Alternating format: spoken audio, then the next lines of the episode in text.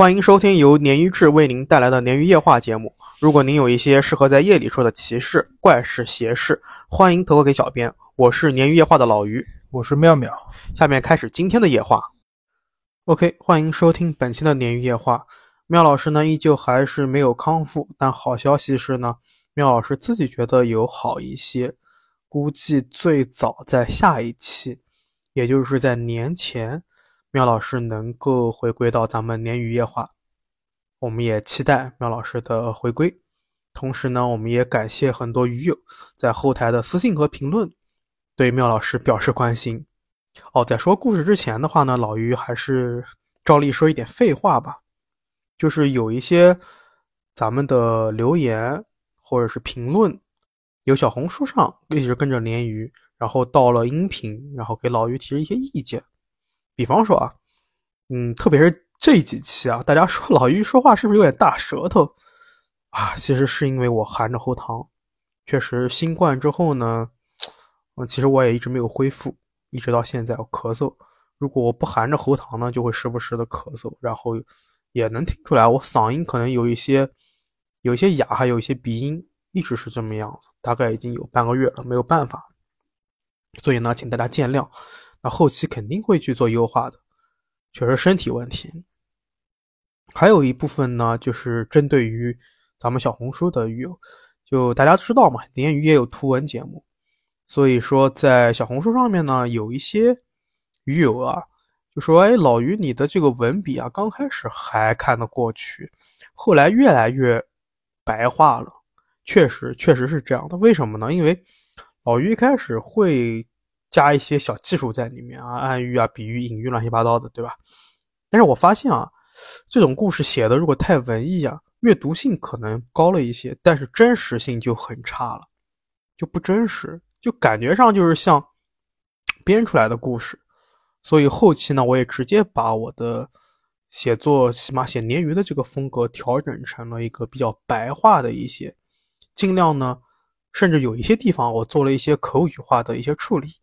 希望大家就能够设身处地的去感受，无论是投稿鱼友还是我身边朋友发生的这些故事，这样的话会有更好的体验啊。然后再废话一些啊，就鲶鱼是个比较年轻的电台，所以也希望大家在给予支持的同时呢，也能给予一些意见。比方说，经常会有朋友在前几期节目里面啊说。就是早期节目里面说我们 BGM 声音比较大，然后后面肯定我也做了更改。还有一些朋友说，比方说，嗯，我们的唇齿音过多啊，老于也会在剪辑的时候注意优化，等等等等都是可以的。鲶鱼如果说按照一个月五到六期来看的话，其实我们才三十多期嘛，也就半年的时间，是一个非常非常年轻的电台，所以大家不要吝啬点赞、评论。建议和最重要的投稿，悄悄的透露啊，投稿后台其实能用的已经不是特别多了，一直在排队。可能年底大家这个这方面的故事可能不太想过年喜庆嘛，也在此征集更多的投稿。投稿的越多，我们更新的越快。OK，废话说的有点多，我们开始今天的第一个故事。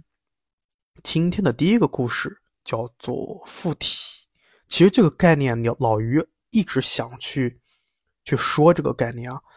但是呢，一直没有找到好的机会啊。今天整个的前两个故事都是跟这个相关、有关联性的，请大家在听故之前记住一句话，叫做“正神不附体”。就所有的有意义的这种神或者仙，或者是修炼成神的精怪，它就是有本着一颗善良之心的，它都不会附体。所以附体的是什么？大家懂的啊，我就不说了。今天的第一个故事呢，来自于我们的小红书狱友小黎的投稿。黎明的黎，小黎说，故事发生在零八年的十二月，当时他还在上学。临近年末呢，学校有一个元旦的汇演，所以那段时间他们都特别的忙彩排，而且是在他们学校的艺术楼在彩排。因为这个节目它需要保密，所以彩排时间都是放在放学之后，同学都走光的时候。也就是说，这个时候人比较少，学校里面，而且啊，他们要等到艺术楼清楼，就是艺术楼整栋楼的教室都不再使用，都没有人的时候，他们要锁上门才开始彩排，保密性很高啊。小黎就告诉老于呢，说艺术楼常年比较阴暗，又被各种树木遮住，所以呢感觉很阴凉，甚至可以说是阴冷。而且楼前呢是一个碑院，就是墓碑的碑。花院的院，老于特意去查了一下，大家就可以把它理解为一个小花园的这种感觉啊。楼后呢是操场，而且这个操场呢是前几年刚扩建的，说当时在扩建的时候确实有清理了几处的孤坟啊。这里呢，其实老于就想到一个点，就好像啊，第一个咱们艺术生发声。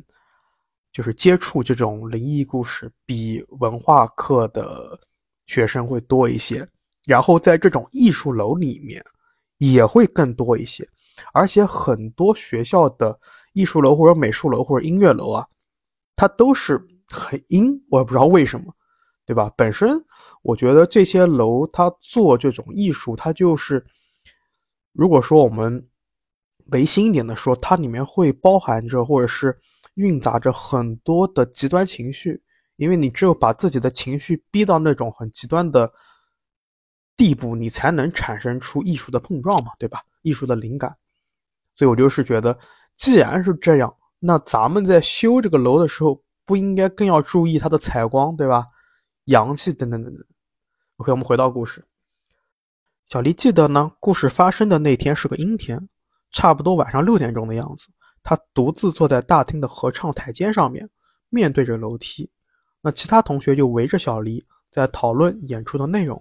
就在这个时候呢，小黎不知道自己为什么，他下意识的抬起头，看见一个身穿白衣服蓝裤子的小男孩，就站在楼梯最下方靠近厕所的地方。小黎当时就反应过来不对劲了，因为参与节目的同学啊，都是等到那个青楼之后啊才开始排练的。所以不可能有一个陌生的孩子在现场。当小黎再想仔细看清楚这个孩子是谁的时候啊，他才意识到，哎，男孩不见了。自此之后啊，小黎就觉得开始，他觉得自己啊开始不正常起来。他个人，比如说啊，他开始变成了夜行动物，就是白天睡觉，晚上学习玩甚至有时候呢，他自己。整个人的状态就会出现一种非常朦胧啊，等等等等一种状态，就是意识有点模糊了，甚至啊，最后呢，他只能休学在家。回家之后啊，小黎还是一样的，他二十四小时都拉着窗帘，不开灯，就把房间搞得很暗，甚至有时候他还会半夜独自出门溜达。小黎说，那一段时间，他是有记忆的。而且自主意识非常强烈，就是主观意识很强，但不知道为什么会去想做这些他平时从来不会想做的事情。用他自己的话形容是说，半年不到的时间性情大变。那小黎的父亲看到小黎这种状态啊，就非常担心，请了各种医生啊，去了各种医院，最后呢，实在没办法，就听人说的，请了道士来家里。当这个道士被请来之后啊。小黎就是不肯见，把自己反锁在房间里面。小黎说自己当时也不知道为什么不愿意去见这个道士，就有一种很反感的这种感觉。那这个道士呢，见状就是看着这种状况啊，就写下了一道符，贴在了小黎的房门上。等这个道士走了之后啊，小黎就怒气冲冲的把这个门上的这个符纸撕下来，然后撕掉。这里小黎就向老妪补充说。嗯，他自己家里面啊，从小对这些事情就很笃信，甚至到了这种虔诚的地步，就是有神论嘛。无论是道家还是佛家，都会有拜，就是有都会有祭拜，就是拜一拜。所以啊，如果按照他的这种惯性来看啊，不要说撕符纸了，对于这些东西稍微有一些不敬，都很不符合他从小受到的相关的家庭教育。那总之呢，小黎说那段时间啊，感觉自己的所作所为都非常不像自己，充满了疏离感，而且还发生过一件事情啊。小黎说的是他记忆犹新。他说那个时候呢，因为自己休学在家，和朋友只能通过电话联系。有一次朋友和他煲电话粥的时候啊，突然就对他说：“哎，小黎，你这个你那边电话那边怎么有一个男人的声音，而且特别低沉在说话？小黎表示说：“我现在就自己一个人在家呀，四周不仅没有人，而且很安静。”然后小黎跟朋友就互相安慰说：“哎，可能是电话串线了。”一直到几个月之后，小黎的父亲呢，请了一位朋友来家里。那这个朋友呢，是专门给人看风水的，就是有道行的。那这个被小黎称作为叔叔的风水师傅，看到小黎之后啊，没说什么，就让他坐在椅子上。然后让小黎的父亲给他拿来半碗水，水里面据说是有芙蓉叶，然后就蘸了这个水在小黎身上比比划划，最后呢就烧了符融在小就融在这个水里面让小黎喝了。然后这个师傅啊就给他父亲说说，小黎被一个男人跟着有一段时间了，但现在呢自己跟这个男的，就是跟这个男鬼谈过了，让他离开。但你们每年逢年过节都要给他施施食烧纸，就是施舍的施，食物的施，施食烧纸。自此之后啊，每年只要过年过节，小黎家门口啊，总会放着一碗饭，烧一些纸。那小黎自己也就慢慢就恢复了，也就能正常的回学校了。故事到这边就结束了。结束之后啊，老老于其实想到一个事儿，就是所谓的跟着小黎的这个男人，很可能就是小黎在艺术楼看到的男孩，对吧？这个男孩，比方我们设想一下，他可能是二十年前、三十年前啊故去的。那过去之后呢？虽然时间在慢慢的变长，对吧？这个孩，这个鬼，这个男孩鬼。他一直没有去往生，也就活在这个世界上面。那他从时间维度上面说，他可能他的外表还是个男孩，但他的心性、他的精神状态、他的这些经验等等等等，都是一个男人变成中年男人。所以为什么这个师傅说，你身边一直跟着个男人，被一个男人，就是一个成熟的男性的鬼附着，而不是小孩。而且之前也小丽也说过，在跟朋友打电话的时候有男人的声音嘛。老于是这样想的，就这么一想啊，这个本身稍显平淡的故事就会显得非常恐怖。就鬼，它的外形不会长大，但是不代表它不会随着时间而发生心智上的变化，其实很恐怖啊。如果说一个男孩，甚至是一个婴儿鬼，他一直存在。那他可能几百年后就变得非常非常强，对吧？OK，第一个故事到这边，我们开始第二个故事。第二个故事开始之前啊，老于要求助一下，就是咱们呃鲶鱼，我这边后台看到的是登录四十五天，就刚入驻的一个新平台，一个月多，正好一个半月的一个平台。它这个平台啊没有办法发图片，因为我的很多的音频节目里面是有图片配图的。就是投稿里面会有配图，我要发给大家看。然后有我在有在后台求助，然后后台有一个网友 H D 开头，后面是一串数字，他有说小宇宙是有这个 Show Note 功能的，可以放照片，但是我真的没有找到，无论是在我的 P C 端还是在我的手机端。如果确实有这个功能，请大家指导我啊，私信我或者是。在任何一个能够联系到我的地方私信我都可以。那目前在我没找到的时候呢，我也欢迎咱们小宇宙的鱼友移步到我们的小红书，那上面的图文是非常非常清晰的，不仅是有照片，还有本身故事的图文，这样也看得很清晰啊。OK，开始我们的第二个故事。这个第二个故事呢，是正是来自我们新登录的这个平台小宇宙的鱼友投稿，它的名字叫做。M I 啊，M E I Z I 二三三，拼音的话可能是梅子啊，梅子二三三，确实我们不知道它具体的含义，我们下面还是习惯性的称它为小 A 啊，小 A 投给投稿给老于的字里行间让老于觉得她是一个女孩子啊。小 A 说故事呢发生在二零一八年，那年啊自己高三，做美术生的集训，准备走艺术生的路线。小 A 说那个时候啊，他每天晚上都要熬夜画画，但怕吵到室友，就搬出了宿舍，在学校附近租了个单间。那段时间考完了美术统考之类的这种考试啊，或者是院校的考试啊，小 A 呢就会安心的学习，去冲刺这个文化分，就不用想太多的。之后开学呢，小 A 就跟着同学的这些学习节奏一起，六点五十起床，七点二十去早读，等等等等这些事情。事情发生的那天呢，他刚洗漱完，他打开窗户透气，因为时间尚早，小 A 自己觉得哎挺迷糊的，起得很早嘛，然后非常困倦，然后就去，他并没有因为这个洗漱啊，让自己从这个困意里面挣脱出来，这反而觉得越发的睁不开眼，就很困，因为当时很早，那他就打开窗户，他打开窗户的同时啊，他看到对面哎有一个窗户也打开了。开窗的是一个短头发的小姐姐，据说长得是非常的清秀和气。看到这个小姐姐之后啊，小 A 就觉得哎心情变好了一点，她也没有那么困了。那小姐姐看到也看到小 A 了，对她非常有礼貌的点头微笑。小 A 说自己也给她回礼了，也是对她点了点头。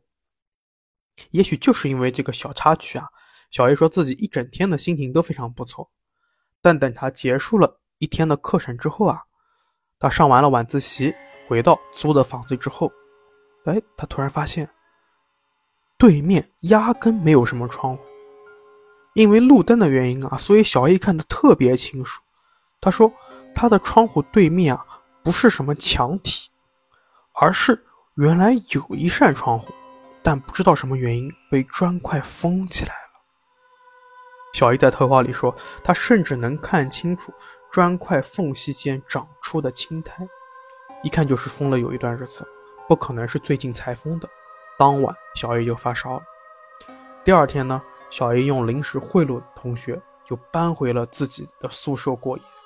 因为学校没有保留小 A 的床铺，已经安排了其他同学去入住了。小 A 当时只能和同学睡在一张床上。小 A 回小 A 回忆说啊，也不知道为什么。当天的夜色就格外的黑暗，就感觉黑暗变得比平时更浓了，甚至有一种令人窒息的粘稠感，那非常有画面啊！这样形容。一熄灯之后啊，他就和同学上床睡觉了。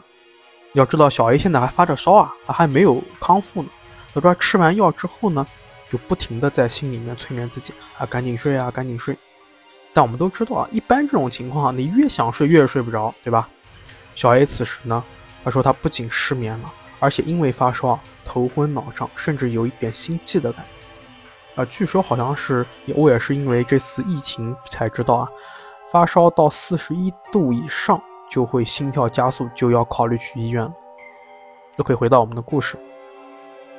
小 A 说现在整个寝室安静的非常不正常，他隐约能听到自己啊跳得非常快的这个心跳声。就在小 A 辗转反侧之际啊，怪事发生了。当然了，这边辗转反侧是个形容词。小 A 说，因为他的床铺是单人床，他跟同学两人挤在一起睡，很挤，他压根就不敢翻身，怕惊扰到同学。那就在这个时候呢，小 A 突然感觉到背后的同学醒了，或者说动了。那黑暗中呢，小 A 说自己的感官格外敏锐。他似乎察觉到同学一点点的凑近他的脖子，在喷吐，就是喷吐在他脖子脖领间的这种气息啊，竟然是冰冷的。小 A 吓得大气不敢喘，赶紧把眼睛闭起来，然后心里面默念阿弥陀佛什么的，希望说不要出怪事啊。果然来什么怕什么，就在小 A 睁开眼睛想回头看同学的一瞬间。面前出现了一张像是被水泡烂的浮肿的惨白的鬼脸，并且这个鬼脸看到小 A 睁眼之后啊，竟然咧开了嘴巴对他无声的微笑，嘴里面全是青苔和不知道是什么样的虫子。小 A 第一时间就反应就是，哎呀，自己租的房子对面砖里的那块那些青苔。小 A 说自己吓得几乎要晕厥过去，这个鬼脸还没有消失。他听到背后同学轻飘飘的说了一句：“找到你喽。”再然后啊，小 A 就失去意识了。他说自己不知道是昏过去了还是睡过去。然后故事还没有结束，小 A 第二天呢烧得更厉害，老师也打电话让他的父母啊来接他去医院。在等待的过程中啊，小 A 就问昨天晚上一起睡觉的同学说：“你昨天晚上有没有感觉什么不一样的，或者是有没有做梦啊？”这个同学摇摇头说：“没有没有，就没有什么特殊事情，我甚至都没有做梦。如果说一定要有什么奇怪的事情呢，那就是他睡觉睡到一半，突然听到了小 A 的这个叫声。”估计呢，小 A 是在说梦话什么，他自己觉得很困，也就没有搭理他。那与此同时呢，他感觉到脊柱有水流感，就像有什么液体流过了脊柱一样。但是他因为很困，所以呢也没有去纠结这个事情是什么。那投稿到这里就结束了。当然了，小 A 还是后来他就被父母接回家，然后治病了，也没有。后续发生一些危险的事情，但是整个过程就让老于觉得其实挺顶的，就又是 jump scare，然后他 jump scare 之后，他这个贴脸的这种恐惧感啊，他还能跟他之前白天在家对面看到的那些东西联系得上，那就更恐怖了。OK，今天的第二个故事就到这边。到这里呢，其实老于有去找一些。这个说法啊，说法就是说什么呢？就是咱们今天讲的故事都有带着这种附身的这种感觉，但他并没有通过附身来操纵，呃，他旁人来对主角，就对我们故事的主主角或者投稿人形成物理上的伤害，甚至他也没有去通过附身，在让我们的主角，让我们的投稿人。做一些特别匪夷所思的事情，而只是对感官带来了不同的影响，但这样其实也很恐怖。我们自己在旁边听着都会很恐怖。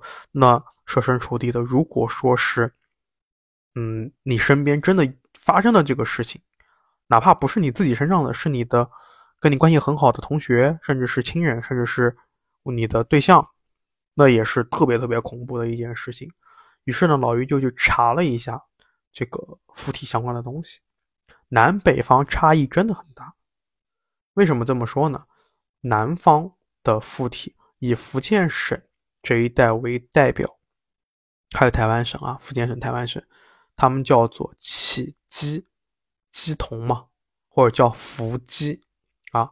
那北方呢，就是我们更熟悉、更接地气的上身。而且北方的这个上身呢，就是跟五个仙啊，王白柳灰五大仙相关的这种上身。其实北方的这种上身，它是我们内地吧，可以这么说，影视作品里面常见的这种上身，甚至现在比较流行的一些动漫，国漫嘛，有什么巨灵潜将啊这种说法啊，这个就是跟北方的仙家产生相关联性了。而且北方的这种上升啊、附体啊，让我们觉得相对能够接受。就是我们好像从小到大被灌输的这个概念里面，就是像北方的这种上升的这种感觉一样。那起乩呢？它是个什么呢？它就是在南方的一个文，甚至是可以说是一个文化风俗、文化习俗。它是一种文化鸡同，它是。主动有的时候是主动请神，那这个神是打引号的，可能他是真正正的，也有可能是呃，你懂的，就姑娘庙里面那些，对吧？他因为各种原因，无论是怨念啊，或者是念力啊，或者是对吧，有这种修炼出来这种能力，被人类。请到身上来，借助他的能力去做一些事情，那之后肯定是类似于要还愿之类的一些东西，甚至是他常年的这个祭童，常年的去做祭拜，就是为了在关键时候能够请到这些仙家来帮助自己。那北方呢？我在查这些资料的时候啊，有个特别好好特别有意思的一个事儿啊，好玩的一个事儿，就是五仙再往上呢。是被石敢当管着的，这个就特别有意思。因为石敢当其实大家相对耳熟能详，我也去查了很多资料。呃，统一的说法呢是石敢当是泰山的石圣啊，是由一块灵石所化。同时啊，他是二郎显圣真君的徒弟，就是二郎神的徒弟。也就是说，他其实战斗力很强嘛。就在中国的这种神话体系里面，只有三个人是肉身成圣。哪三个呢？二郎神、孙悟空、哪吒，其实两个半，因为哪吒是莲藕身，所以是两个半肉身成圣。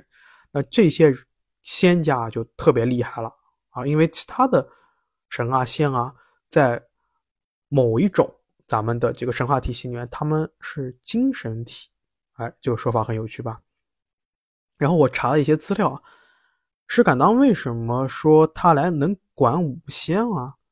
那他最著名的或者是一个顶头头的一个事迹是什么呢？说石敢当啊铲除了巨怪，成为了三界的大护法。五百年之后呢，他去勇闯阿修罗界，救出了玉帝和诸神，令三界重现光明。所以他被玉帝封为新万法之宗大金丹尊王。这个是一个顶头的说法，但我们常。常听到的就是石敢当是喜神啊，甚至是门神等等等等。所以说石敢当是管五仙的，哎，这个说法还挺有趣的。如果有更了解这个相关内容啊，也欢迎私信或者是在后台给老于评论也可以，或者是联联系咱们的这个微信啊，我有公众，我有公布咱们的微信号，也可以加微信说，都没问题的。啊，非常的有趣。好，下面我们开始今天的第三个故事，也是我们今天的最后一个故事。今天的第三个故事呢，来自于我们的小红书网友子敏啊。哎，注意了，这里是网友，不是鱼友。下面我们称他为小敏啊。这个故事呢，它其实是小敏在一篇灵异征集图文的一个评论，然后是诗诗艾特老于去看的。嗯，老于看到之后就觉得他这个挺有代表性，挺有意思的。细思极恐，符合鲶鱼的这个标准逻辑。老于就跟小敏沟通了，拿到授权同意之后呢，我来给大家做这个故事的分享。小敏的故事发生在二零二一年的十月，小敏当时和同学呢租了一套两室一厅的房子，因为租的比较急，所以没有过于细致的去查看情况。当时就觉得房子很大很亮堂，挺好的。住进去之后才发现啊，卧室的灯。总会时不时的闪烁，甚至有的时候啊，他们已经关灯睡觉了，已经到深夜了，这个灯呢，它自己会亮起来。小敏和同学只好自我安慰啊，这是电路问题。其实这么一想，挺恐怖的啊，一个灯，它会自己亮，它还会自己关，真的是很恐怖啊。但如果说它不是那种手机 APP 操作的话，就是对吧？现在不是有很多的这种电子的灯，特别是以小米为代表。它是能通过 A P P 进行一个智能遥控的。我可以回到我们的故事啊。小米说，直到有一天呢，深夜不仅是电灯出问题了，手机闹铃也莫名其妙的响了。小敏在这个评论里面说啊，肯定不是自己设闹铃的，也不是我按错了什么的。所以呢，就是因为晚上响了，他第二天就没睡好嘛，第二天自己迟到了。那在公司午休的时候啊，他就跟同事说起了。这个包括闹铃啊，早上为什么迟到啊，以及我这个租房子的这个灯的问题。同事的回话反倒是吓了小敏一跳。同事告诉小敏说，他住的那个小区啊，在两三个月之前有人跳楼，是一个住在十一栋的男人，见报了。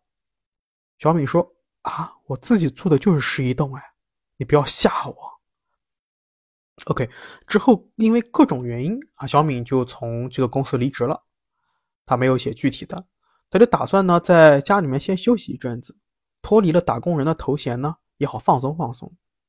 那一阵子啊，他形容自己在家里面几乎就是昼夜颠倒。有一次呢，他凌晨五点才睡，刚睡没一会儿，突然好像有人猛地拍了一下他的枕头，把他给吓醒了。也就是从那天开始啊，他才觉得这个房子有问题，开始害怕起来。之后啊，小米他就换了一份工作。二零二二年元旦跨年的时候，就是一年前啊，他邀请了新的同事来家里面一起吃饭，一起跨年。这群同事里面呢，有一个神神叨叨的男同事，在凌晨四点的时候啊，竟然拿打火机点餐巾纸玩啊，就巨恐怖。我觉得这个事情啊，不管这个人他是不是神神叨叨的，这个没有基础的安全意识啊，大家千万不要模仿啊！这种在家里面点东西啊，请具备基础的意识。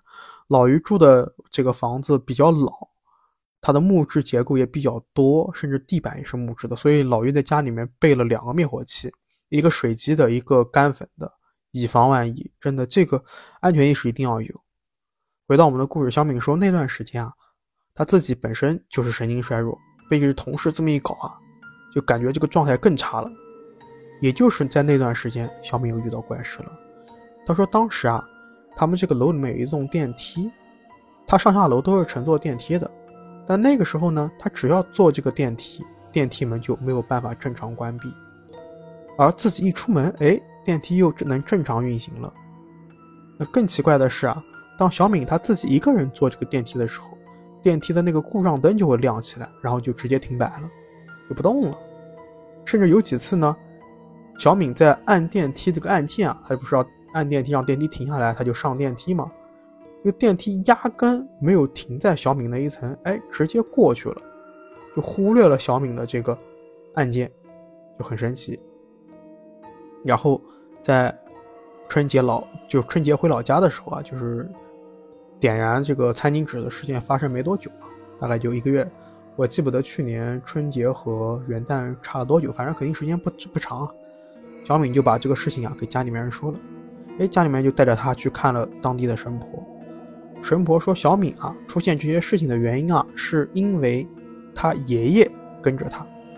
小敏说自己当时差点就气得骂人，因为爷爷呢生前非常疼爱自己，绝对不会。就是，即便是没有往生，也绝对不会来吓他的。然后看神婆这个事情呢，就这么不了了之了。神婆不靠谱嘛。然后等小敏回到了工作的城市啊，怪事更是不断。比如说，他独自在家的时候啊，感觉客厅像起雾了一样，灰蒙蒙的，等等等等，这种怪事非常多。再然后啊，小敏和这个同住的这个同学闹掰了。他一开始不是跟这个同学一起去租这个房子的吗？闹掰了，他自己就换了个房子，是一个朝南的一个单间啊，挺好的。怪事呢就再也没有发生了，也就等于说，这个其实小敏身上发生的这些事情啊，可能是跟着这个房子本身有关的。那后来小敏还在评论区里面跟这个小红书的这些网友互动啊，说。他对象是懂一些大家东西的，他追问了半年，他对象才给他说了一些这个事情的始末缘由，但是呢，也是半藏半说，就是话没说完，话说一半。对象对小敏说啊，说他住的这栋楼的男人自杀是因为是负债的原因，那不知道什么原因呢？他路过了小敏住的这个房子，而且还在那里经常徘徊，加上小敏那阵子啊。阳气不是特别旺，所以才会发生这些怪事。那最后呢，他让小敏啊，他叮嘱小敏啊，叫相信科学，没事啊，多晒晒太阳，多运动，增强抵抗力。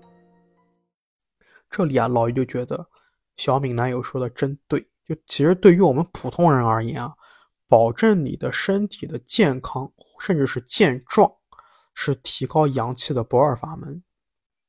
同时啊，我就那个。想说到那个跳楼的那个男人啊，他徘他说徘徊在十一栋嘛，也就是他生前住的地方嘛，也可以说这个是他的死亡地，对吧？让我想到了一个概念，什么概念呢？地缚灵。地缚灵其实它的官方解释是人或者其他的像动物啊之类的这些生物死之后，它的活动的范围有地域性的限制，那被束缚在它的。葬身地的这个亡灵或者是这个灵体，就叫做地缚灵。一般来说啊，这种地缚灵啊，它大部分是怨念不化，所以有时候容易变成恶灵。地缚灵呢，一般都是生前有这个冤屈，或者是呢心结未了，或者是呢有仇没有报。那这一类人或者动物灵呢，他死后就不会往生，他就不会按照正常的这个轮回去往生，他会留在这个阳世，留在我们的这个世界上，想办法试图去完成自己这个未了的心愿，无论是报仇还是别的什么。那因为这个地缚灵这个概念，它经常是在日本的动漫影视作品里面出现，所以很多人以为这个是舶来品。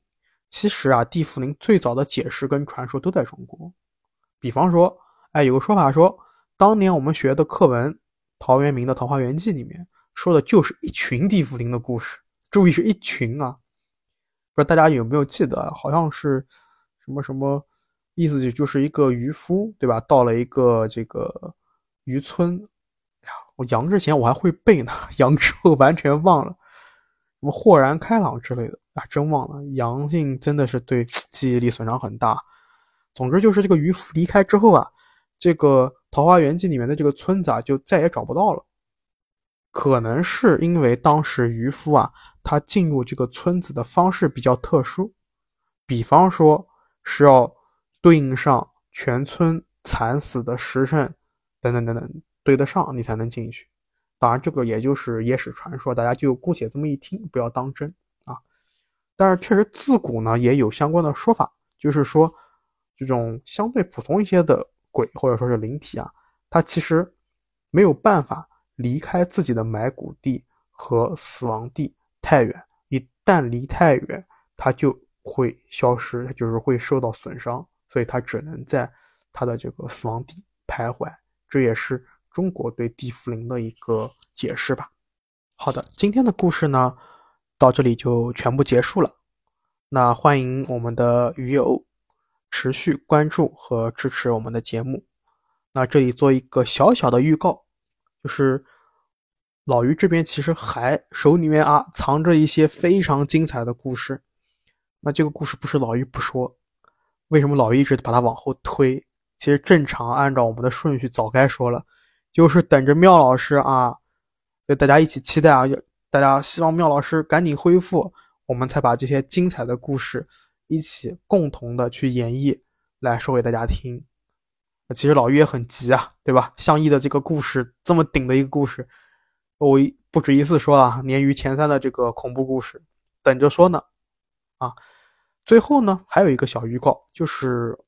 因为平台的原因啊，我们上了很多音频的平台嘛，当然主要是网易云、小宇宙和荔枝这些平台。我们后面呢会考虑去做一些简单的付费的节目，为什么呢？因为鲶鱼我们准备了一批第一批的我们鲶鱼的这个文创纪念品，来回馈和发放给我们的鱼友。那。做这个东西要钱呀，对吧？所以说我们会做一些付费，我们所有的付费所得都会做成我们的文创产品，来作为我们的鱼友回馈。那第一批应该是给咱们的投稿鱼友和互动非常频繁的鱼友。那第二批呢，我们可能会采用抽奖等等等等的方式来进行发放。所以呢，请我们的这些鱼友。特别是我们的投稿和互动频繁的鱼友啊，你们心里面有数的啊，那个天天跟我说欧某我来的，对吧？你们关注后台私信哦，因为我会问你的地址的。这个东西本身是比较隐私的东西，如果说你愿意告诉我你的能够收到货的地址，我会把这些东西，我们的文创的小产品，寄送给你。当然，这个也是估计在年后吧，因为我们只是现在把东西定了。还没有进行选品，我们要找到一些物美价廉的商，这个这个这个商户，这个制作的这个商户。然后我们选品结束之后，估计也要等到年后，因为快递会有一个暂停期嘛。我们也希望等开工过年开工之后，我们这些鱼友就能拿到我们的这个纪念品，那挺有意义的。虽然东西不贵重，但是也是我们的一份心意，对吧？所以也欢迎我们的鱼友积极的投稿、积极的留言、评论、点赞、分享等等等等。OK，那今天的节目到这里就全部结束了。如果您有一些适合在夜里说的奇事、怪事和邪事，欢迎给鲶鱼投稿，任何一个可以私信到或者可以联系到鲶鱼的平台，鲶鱼的方式都可以向我们发来投稿。拜拜。